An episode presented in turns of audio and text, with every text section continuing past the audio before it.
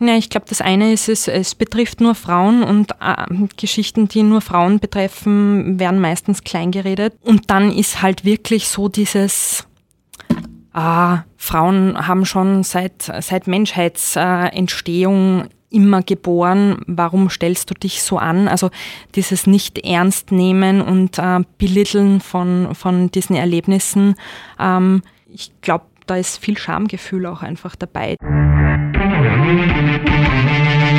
Wie gibt's das? Der Krone TV Podcast mit den größten Fragen und Aufregern unserer Zeit. Während der Geburt sind Frauen und gebärende Personen in der wohl verletzlichsten Situation ihres Lebens. Darum gelten sie eigentlich auch zu schützen.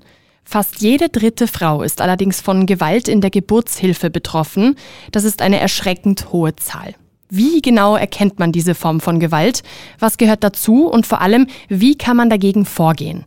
Das ist heute unser Thema und dazu darf ich Doktorin Mirjam Hall vom Wiener Gesundheitsverbund willkommen heißen. In der Klinik Otterkring arbeitet sie in der Abteilung für Gynäkologie und Geburtshilfe und wird mir heute hoffentlich meine vielen Fragen zu diesem wichtigen Thema beantworten. Herzlich willkommen, schön, dass Sie da sind. Vielen Dank für die Einladung. Starten wir doch vielleicht gleich einmal mit einer kurzen Erklärung. Was ist denn genau dieses, dieser Begriff Gewalt in der Geburtshilfe? Was genau bedeutet das?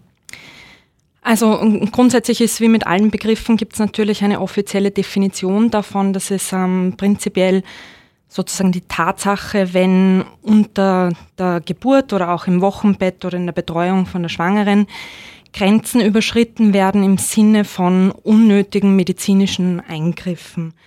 Ähm, ja, die Diskussion rund um Gewalt in der Geburtshilfe dreht sich aber oft um ein bisschen mehr als diese Definition, nämlich auch um, um die Tatsache, wie, wie weit selbstbestimmt Frauen in der Geburtshilfe sein können und alles rund um dieses Thema, würde ich sagen. Ja. Wie, wie ist es denn, wie selbstbestimmt sind denn Frauen dann tatsächlich in, in dieser Situation? Wie kann man das, kann man das überhaupt beantworten? Na, das ist schwierig zu sagen. Also ich glaube, das macht das Thema zum Teil auch so schwierig zu diskutieren, weil eine Geburt natürlich nichts ist, was nur selbstbestimmt ist. Das ist ähm, ein gewaltiger Prozess an sich. Eine Geburt ist etwas Gewaltiges. Eine Geburt ist sehr oft mit Verletzungen ähm, mit einer sehr Verletzlichkeit der Frau auch verbunden, mit vielen Ängsten. Man kann sich nur, ja, nur begrenzt darauf vorbereiten, ähm, gerade wenn man Erstgebärende ist. Und dann gibt's natürlich einfach auch verbunden mit der Geburtshilfe, nicht umsonst haben wir hohe Müttersterblichkeiten und Kindersterblichkeiten gehabt über viele Jahrhunderte, ähm, medizinische Notwendigkeiten, die sich aus einer Notsituation herausgeben, äh, ergeben. Also in Wirklichkeit sage ich immer, wenn Studierende mich fragen, wie würdest du die Geburtshilfe beschreiben, dann sage ich, es ist sehr oft einfach auch Notfallmedizin, weil eben nicht immer alles planbar ist. Und damit ist natürlich auch Selbstbestimmung nur bis zu einem gewissen Grad möglich. Ich möchte es aber gar nicht kleinreden, weil natürlich auf der anderen Seite Medizin an sich und auch die Geburtshilfe ist davon betroffen, über Jahrhunderte sehr männlich patriarchal geprägt worden ist. Ähm, Frauen sozusagen überhaupt nicht ernst genommen worden sind in, in ihren Wünschen, in ihren Äußerungen, in dem, wie sie Geburt empfinden und das einfach als, als ja, medizinischer Vorgang gesehen wurde, wo ja insgesamt Patientinnenrechte in den letzten 100 Jahren überhaupt erst aufgekommen sind als Thema. Und Frauen sind da natürlich auf der aufgrund der Gesellschaftsstruktur noch einmal stärker betroffen. Ähm, und natürlich gibt es ein, ein, ein bestimmtes Selbstbestimmungsrecht von Patientinnen, das auch Frauen in der Geburtshilfe ähm, dringend benötigen und ihnen zugestanden werden soll aber eben nur bis zu der Grenze, wo es dann um medizinische Notwendigkeiten gibt, die man nicht bestimmen kann, weder Arzt, Ärztin noch Patientin. Mhm. Wie ist das denn dann? Ähm, man, also es gibt ja natürlich sehr, sehr viele Personen, die sich dann auch medizinisch nicht genug auskennen, um zu wissen, ist das jetzt nötig, dass man gewisse Eingriffe irgendwie vornimmt? Ähm, wie kann man denn da irgendwie so ein bisschen eine, ich sage jetzt mal, Atmosphäre schaffen, wo einfach ähm, auch die Frau, die gebärende Person in diesem Fall versteht oder, oder erkennt, ist das jetzt nötig, was damit also mit ihr gemacht wird, oder ist es schon zu viel? Wie kann man das überhaupt ähm, ja, erkennen? Ja, das hat einerseits natürlich schon ein bisschen damit zu tun, ob man sich mit dem Thema Geburt überhaupt auseinandersetzt als Schwangere. Also ähm, man merkt einen großen Unterschied zwischen Frauen, die sich versucht haben vorzubereiten darauf, die ähm, das ärztliche Gespräch gesucht haben, die eine Hebamme vorher ähm, aufgesucht haben und das Hebammenberatungsgespräch, das im Mutter-Kind-Pass ja auch abgedeckt ist, in Anspruch genommen haben, die Geburtsvorbereitungskurse gemacht haben, wo einfach Szenarien durchgesprochen werden und man einfach einmal weiß, was ist sozusagen die Palette an Dinge, die Usus ist oder die, die häufig vorkommen, weil auf der anderen Seite gibt es auch die Über Übervorbereitung, die dann in totale Panik ähm, ausufert, weil das Internet ist ein böser Ort, wenn man schwanger ist. Ähm, da findet man immer nur äh, ganz äh, gruselige Dinge oder sehr oft gruselige Dinge. Also das eine ist das Vorbereiten ähm, auf die Geburt und das andere ist natürlich, ähm, dass man eine, eine, eine gute Betreuungsbeziehung ähm, herstellen muss, egal ob man jetzt äh, Hebamme, Hebammer, äh, Arzt oder Ärztin ist äh, oder Pflegekraft, die, die äh, mit, der, mit der Person, mit der Frau in dem Fall äh, zu tun hat. Und das ist was, ähm, ja, was ein bisschen medizinische Kunst ist sozusagen. Das ist, hat was damit zu tun, ähm, ob man sich auf die Person einlassen kann, ob man Vertrauen gewinnt, ob man Dinge gut erklären kann, auch in Notsituationen. Da kann man natürlich nicht 20 Minuten drüber reden, was jetzt passiert, aber es macht einen Unterschied, ob ich überhaupt kein Wort sage oder mhm. ob ich sage, es ist ein Notfall, wir kümmern uns um Sie und um Ihr Kind ähm, sie sind in guten Händen. Irgendwas Beruhigendes, also dass einfach die Frau weiß, okay, ich werde gesehen als Person, die hier gerade liegt und nicht als Ding, das jetzt irgendwie behandelt werden muss. Da, mhm. ja, da, da können wir schon alle dran arbeiten, dass das sozusagen besser funktioniert. In, in, in der heutigen Zeit ist natürlich äh, die Sprachbarriere auch ein, ein großes Thema. Wie, wie kann man denn dagegen vorgehen? Also wenn man, ähm, wenn da eben eine Sprachbarriere ist, wenn, wenn ähm, vielleicht die, die äh, schwangere Frau nicht die Sprache spricht, ähm, die die Ärzte sprechen, die die Ärztinnen sprechen, gibt es da irgendwelche Möglichkeiten, die wieder geholfen werden kann? Jein. Ähm, Natürlich gibt es technische Hilfsmittel in einer echten Notsituation, wo es um Sekunden geht, werde ich jetzt nicht den Telefon- oder Videodolmetsch anrufen können. Ähm, alle Sprachen kann man nicht immer vor Ort haben. Ich habe das Glück, in einem Team zu arbeiten, wo allein im Team 16 unterschiedliche Sprachen gesprochen werden. Also da decken wir einfach von Haus aus ähm, viele Dinge ab. Wenn es jetzt nicht um Sekunden geht, sondern um, um Entscheidungen, die getroffen werden müssen, ähm, ist Google Translator ein großer Freund von mir, wo ich halt dann versuche, sozusagen hier Übersetzungsleistungen äh, zu machen. Angehörige helfen manchmal. Man muss im Endeffekt kreativ sein und halt auch auf Körpersprache achten. Ja, in Covid-Zeiten war dann Pantomime manchmal sehr wichtig, ja. weil dann sieht man, sieht man vom Gesicht noch weniger. Ja, es ist schwierig auf jeden ja, Fall. ein Gefühl fürs Gegenüber zu haben und halt die Person wahrnehmen und nicht, nicht nur den Vorgang. Das mhm. ist, glaube ich, das, was am allerwichtigsten ist. Jetzt sprechen wir, ähm, Gewalt ist natürlich ein Begriff, ein, ein, ein großer Begriff, ein, ähm, ein auch schockierender Begriff. Ähm, wenn wir da vielleicht auch ein bisschen ähm, genauer irgendwie uns anschauen, was denn, was es denn für Ebenen oder für, für Formen in, in der Gewalt, in der Geburtshilfe gibt. Ähm, was fällt denn darunter unter diesem Begriff alles? Ich glaube, ähm, die schmerzfreie Geburt ist da sicher ein Thema, das ein sehr wichtiges ist, ähm, dass sozusagen dieses ähm, das ist natürlich und das muss man aushalten. Es sind so Sätze, die, die halt ähm, in, in früheren Jahrzehnten und auch heutzutage manchmal noch fallen, ähm, wo man einfach sagen muss, da ist, da ist die Medizin an einem, einem anderen Punkt, da können wir helfen und das ist das Recht der Frau, ähm, wenn sie Schmerzmittel haben möchte, diese auch zu bekommen. Ähm, und sei es nur beim Nähen am Ende, es sind nicht nur drei Stiche und halten es das geschwind aus, sondern wenn, also ja, es gibt Lokalanästhesie und man hat sie zu benutzen so. Mhm. Ähm, also diese ganzen körperlichen Schmerzen, das ist sicher eine Ebene, die die, glaube ich, vielen dann auch in Erinnerung bleibt.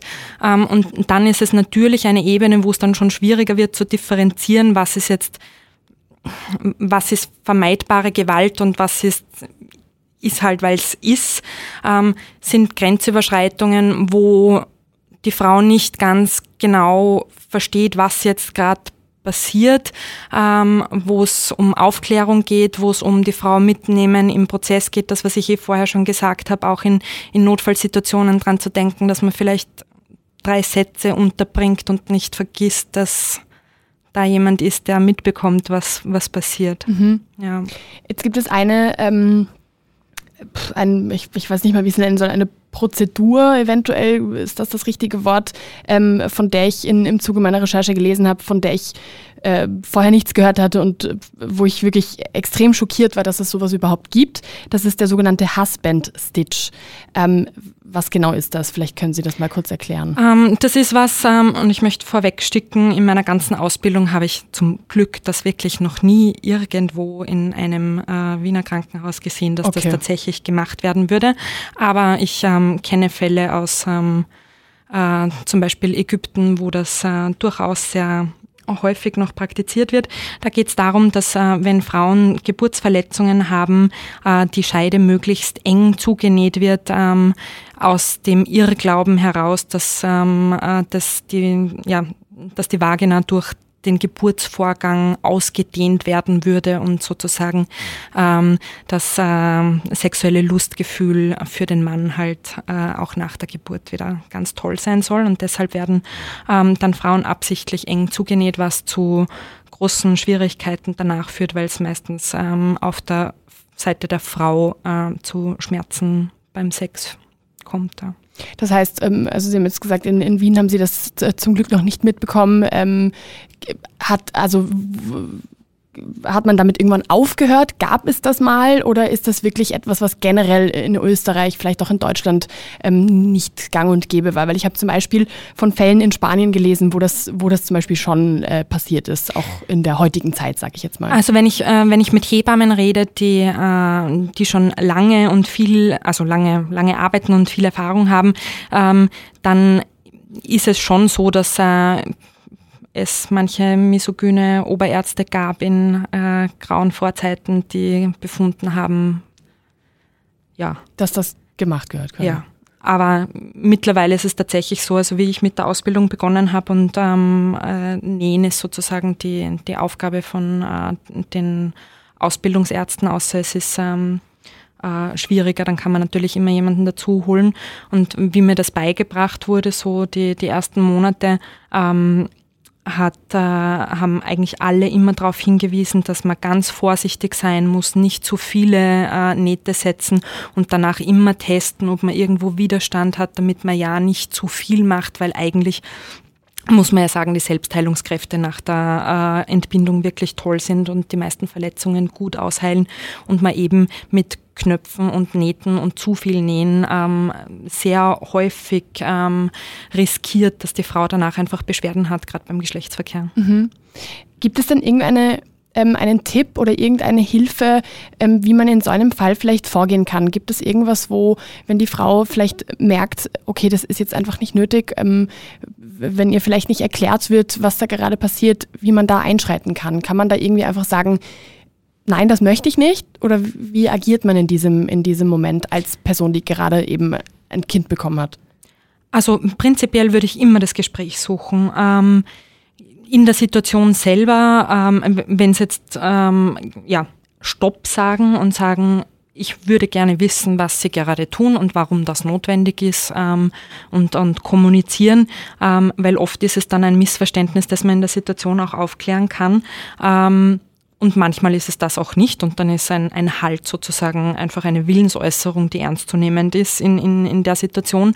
Und wenn, oft ist es ja dann so, dass es gar nicht so in der Situation das Gefühl ist, sondern dass das dann oft erst im Nachhinein, wenn man so über die Geburt noch einmal nachdenkt, ähm,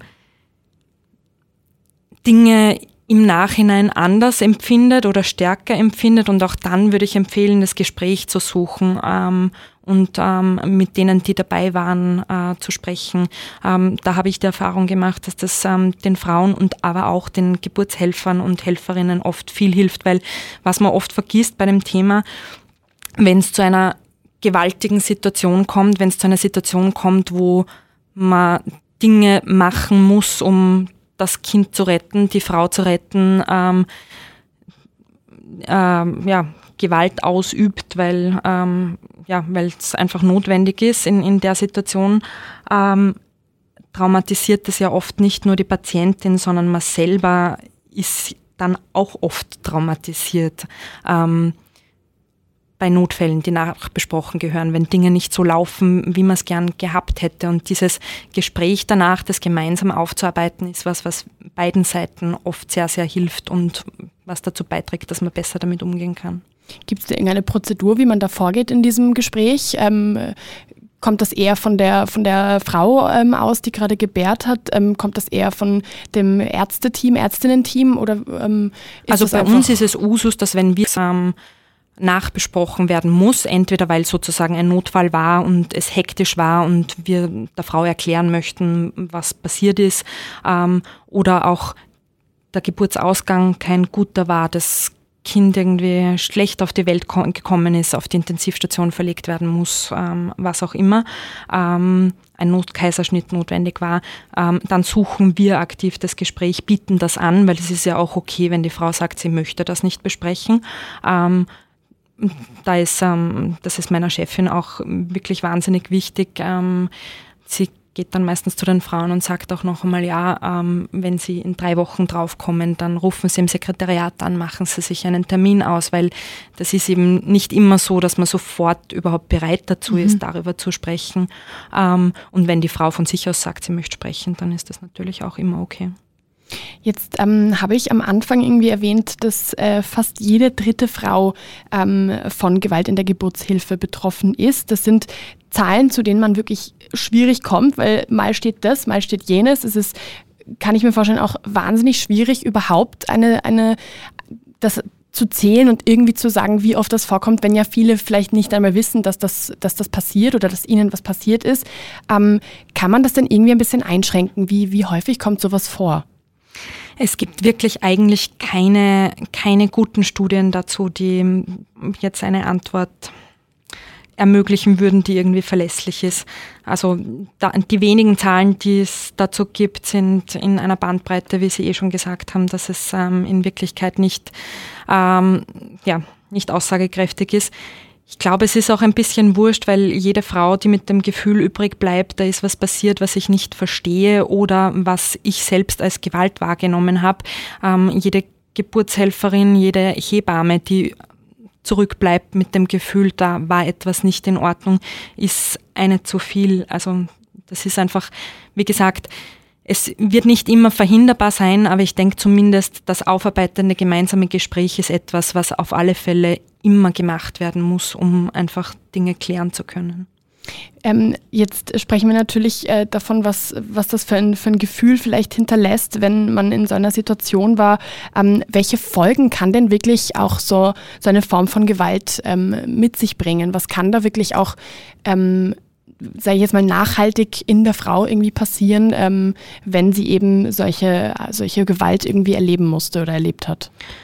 Naja, einerseits wie bei jeder Gewalterfahrung äh, kann es zu posttraumatischen Belastungsstörungen kommen, ähm, auf beiden Seiten im Übrigen auch. Also ähm, auch, auch bei, den, bei der anderen Seite. Ähm, und eine Folge, die man nicht unterschätzen darf, ist für Folgeschwangerschaften und, und Folgegeburten ähm, Frauen, die dann oft da sitzen und sagen, äh, sie können sich eigentlich nicht mehr vorstellen, eine normale Geburt äh, zu haben. Sie möchten unbedingt einen Kaiserschnitt. Ähm, und wenn man dann ein bisschen länger ins Gespräch geht, merkt man, dass das eigentlich gar nicht daran liegt, dass sie sich die Geburt selber nicht zutraut, sondern dass die Geburtserfahrung beim ersten oder beim vorigen Kind einfach so schlecht war, ähm, dass äh, sie die OP-Situation als, als sicherere Variante empfindet. Also Kaiserschnittrate ist sicher auch ein Thema, was ja wiederum eigene Folgen hat, ähm, weil ein Operationsrisiko einfach nicht zu unterschätzen ist und ähm, es auch äh, Folgekonsequenzen gibt von, von diesen Eingriffen. Ja, also psychischen, psychische Belastungen, die dann natürlich auch Auswirkungen aufs Kind haben können und in, in Wirklichkeit das für die Folgeschwangerschaften, würde ich sagen, sind die wichtigsten Dinge. Mhm. Inwiefern wirkt sich das dann auch auf die postpartale ähm, Depression aus? Also kann man da irgendwie einen Zusammenhang erkennen, wenn es eben zu so einer ähm, Form von Gewalt kam in der Geburtshilfe, dass dann eben die, die Depression nach der Schwangerschaft irgendwie vielleicht verstärkt wird? Kann man das irgendwie äh, in Verbindung setzen? Jein, ähm, tatsächlich geht es dann eher um eine posttraumatische Belastungsstörung, die in den Symptomen ähm, sich auch wie eine Depression äußern kann, aber auch ganz anders. Aber ähm, Prinzipiell ist natürlich Gewalterfahrung ein Risikofaktor, um eine Depression zu entwickeln, aber die ähm, relevanten Risikofaktoren sind tatsächlich andere in Bezug auf die postpartale Depression, aber da sind die Grenzen fließend, würde ich sagen. Okay. Ähm, wir sprechen jetzt eben über diese Form von Gewalt. Ähm, diesbezüglich gibt es oder in diesem Zusammenhang gibt es einen, ähm, ich sage jetzt mal, Gedenktag, der Roses Revolution Day. Was genau ist das? Wofür steht dieser Tag? Ähm, Im Endeffekt ist es sozusagen ein, ein Tag, ähm, wo es um Gewalt in der Geburtshilfe geht. Ähm, es, der wird jedes Jahr begangen am äh, Internationalen Tag gegen Gewalt an Frauen. Das ist der 25. Äh, November. Ähm, und da werden Frauen, die Gewalt rund um ihre äh, Entbindung empfunden haben, dazu aufgerufen, an den Ort der Gewaltsausübung zurückzukehren und dort ähm, äh, rote Rosen zu hinterlassen. Also wir haben äh, in den letzten Jahren dann auch immer äh, Zettel aufgehängt mit der Aufforderung, wenn Sie ein Gespräch haben wollen, dass unsere Türen offen sind. Ähm, manche hinterlassen dann auch Zettel. Ich muss ehrlicherweise sagen, dass ähm, ich, in Österreich hat sich das, glaube ich, noch nicht ganz so herumgesprochen. Also es sind nur sehr vereinzelt ähm, Frauen, die dann tatsächlich kommen äh, an diesem Tag, aber in, in manchen anderen Ländern ist es schon wesentlich größer und ist eingebettet äh, in diese äh, äh, im November stattfinden Tage gegen Gewalt an Frauen. Ja. Ich finde, das ist irgendwie eine, eine, eine schöne Initiative, die da, die da gestartet wurde und die auch hoffentlich ähm, sich verbreitet und die auch hoffentlich vielleicht auch in Österreich einfach, ähm, wo, man, wo man da auch irgendwie vielleicht ein bisschen ähm, mehr Menschen dazu bewegen kann, da mitzumachen. Ähm, wohin kann man denn, wenn man tatsächlich, also Sie haben ja schon gesagt, man, man kann ähm, bei Ihnen in der Klinik zum Beispiel ist immer die Möglichkeit, dass man, äh, wenn man irgendwie das Gefühl hat, äh, irgendwas hat man nicht verstanden, irgendwas hat nicht funktioniert, wie man sich das vorgestellt hat, was auch immer, ähm, dass man da das Gespräch sucht. Gibt es denn vielleicht noch eine andere Anlaufstelle, wo man da als, als, als Frau, die in dieser Situation war, sich hinwenden kann? Oder muss das immer von der einzelnen, einzelnen Klinik irgendwie ähm, her abhängig sein? Nein, muss es natürlich nicht. Also ähm, wenn man medizinische Fragestellungen klären will, die vielleicht für die eigene Aufarbeitung und Einordnung wichtig sind, dann würde ich schon empfehlen, an den Ort des Geschehens sich zu wenden, ähm, weil das ist von außen immer schwer beurteilbar, wenn man, wenn man nicht dabei war oder auch gar keine Dokumentation davon hat, nicht nachschauen kann, was, was eigentlich passiert ist. Ähm, aber natürlich kann man sich äh, psychologische Unterstützung auch an, an ganz anderen Orten holen. Da gibt es ähm, eigentlich ein, eine vielfältige Palette an Angeboten. Ich denke da an die äh, FEM-Beratungszentren zum Beispiel, die es in Wien gibt. Ähm, äh, Frauenberatungsstellen, die sicher mit diesem Thema auch ähm, äh, befasst werden können.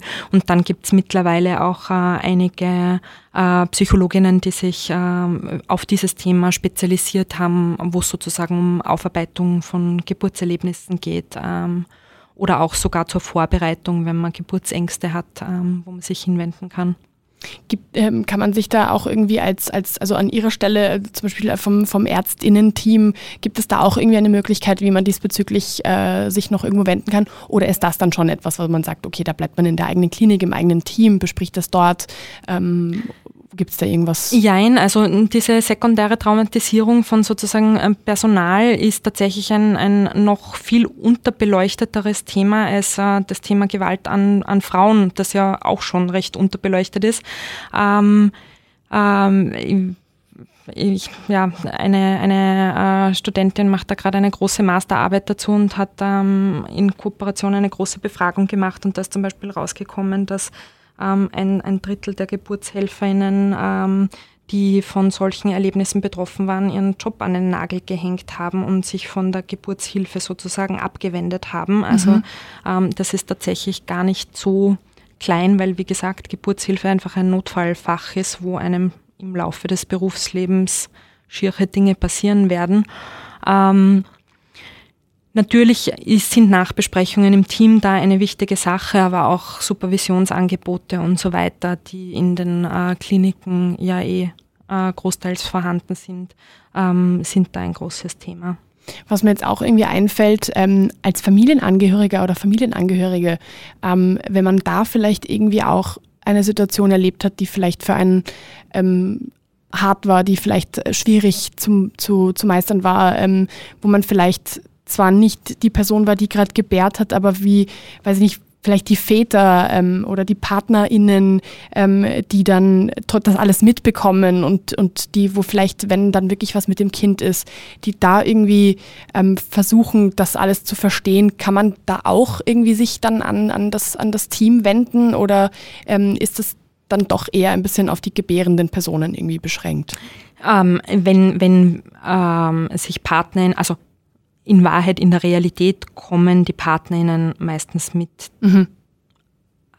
Hätte ich noch nicht erlebt, dass sich eine Person alleine sozusagen an uns gewendet hat, außer es ist der schlimme Fall eingetreten, dass wir äh, die Mutter verloren haben. Passiert leider auch, äh, Gott sei Dank selten, aber ab und zu. Ähm, dann stehen die Türen natürlich für die Hinterbliebenen auch offen, um darüber zu reden. Ähm, aber prinzipiell würde ich sagen, dass diese Beratungsangebote die Partner und Partnerinnen durchaus umfassen und das für die genauso gilt. Mhm. Warum ist denn dieses Thema überhaupt so tabuisiert? Also man, man spricht nicht viel darüber. Es ist etwas, ähm, was vielleicht auch Menschen unangenehm ist, wenn man irgendwie darüber redet. Warum ist das so? Liegt das, gibt es dafür irgendeinen Grund?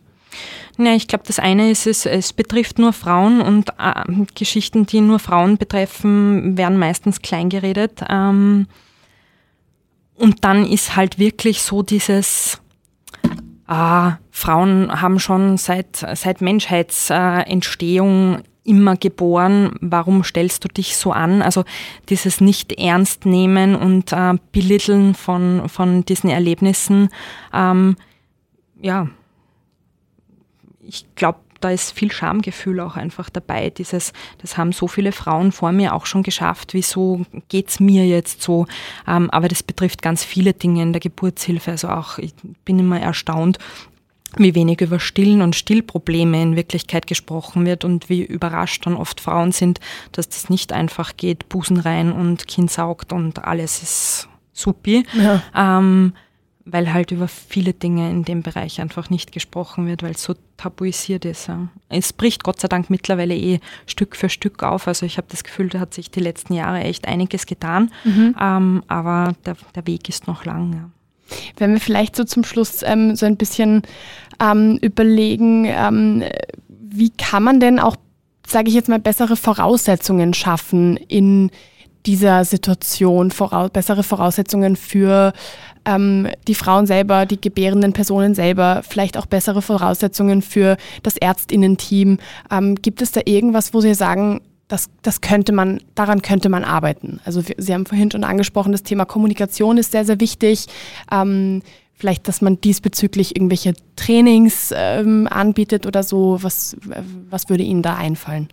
Also zum einen das, äh, das Thema Geburtsvorbereitung. Ich ähm, glaube, dass ein, ein, ein guter, äh, medizinisch richtiger und äh, realistischer in den Erwartungshaltungen, die erzeugt werden, das ist auch ein wichtiges Thema, Geburtsvorbereitungskurs ähm, ähm eine tolle Sache ist für die Frauen selber, aber auch für Begleitpersonen, die oft ganz überfordert sind mit Situationen, wenn sie unvorbereitet ähm, zu einer Geburt mitkommen.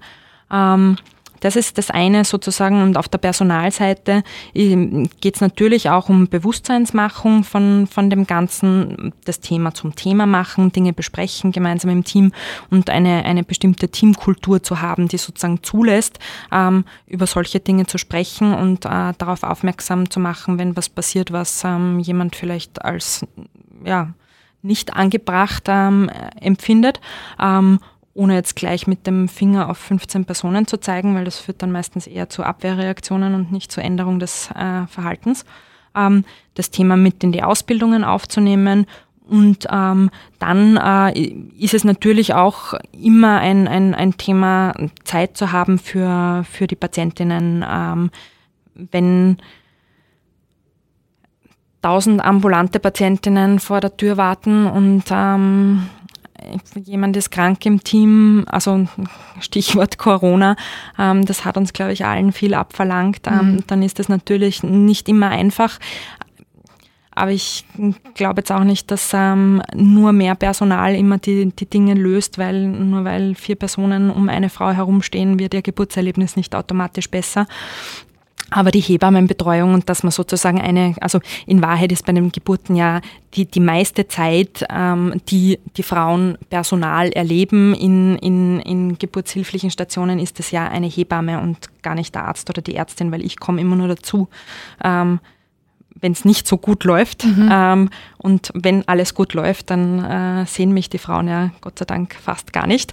Ähm, dementsprechend ist natürlich die, die, Beziehungsarbeit zwischen Hebamme und Patientin wichtig und da einfach auch eine, eine gewisse Kontinuität, dass man nicht sieben Personen sieht, sondern eine Person, auf die man sich einlassen kann. Mhm. Dann sage ich vielen, vielen Dank, dass Sie da waren, dass Sie mit mir über dieses Thema gesprochen haben. Ähm, ein sehr, sehr spannendes Thema, wie ich finde, ein sehr, sehr, ähm, wie ich vorhin auch gesagt habe, irgendwie zu stilles Thema, worüber noch nicht viel gesprochen wird. Deswegen Dankeschön, dass Sie da waren. Herzlichen Dank. Danke. Wie gibt's das? Der Krone TV Podcast mit den größten Fragen und Aufregern unserer Zeit.